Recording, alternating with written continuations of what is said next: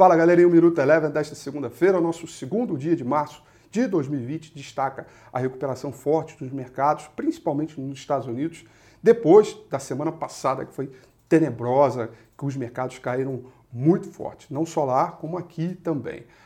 Foi ontem a gente discutiu bastante a respeito da formação, da possibilidade de um repique.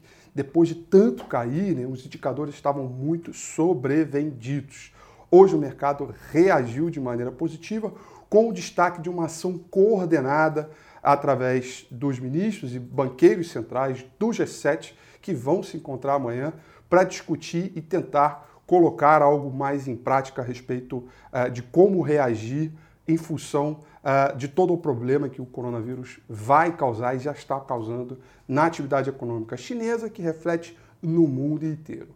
O mercado, no geral, espera que os bancos centrais comecem a reduzir juro e não é só por parte do Fed, mas em outros bancos centrais pelo mundo inteiro, inclusive Banco Central brasileiro. Com isso, os mercados ganharam um fôlego bem forte, uma grande recuperação. O índice S&P 500 fechou com uma alta expressiva de 4,60%, o índice de mercado emergente com alta de 2,17%, recuperação também forte nos mercados de commodities, petróleo subiu 5,98%. Por aqui, nada muito diferente, o índice Bovespa seguiu na mesma toada, no mesmo tom do mercado internacional, o índice Bovespa fechou com uma alta de 2,36%, Destaque para as curvas de juros, principalmente as mais curtas, com vencimento mais curto, que fecharam forte hoje, por exemplo, janeiro 22, com queda de 3,27%. O que, que é isso?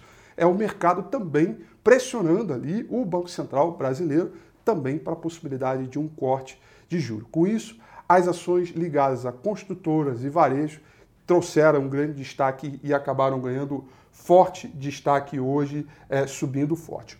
O dólar oscilou no terreno positivo e no terreno negativo ao longo de toda a sessão. Uma possibilidade de juro do Fed, de redução do juro do Fed, é bom para a nossa moeda, portanto, faz com que o dólar caia.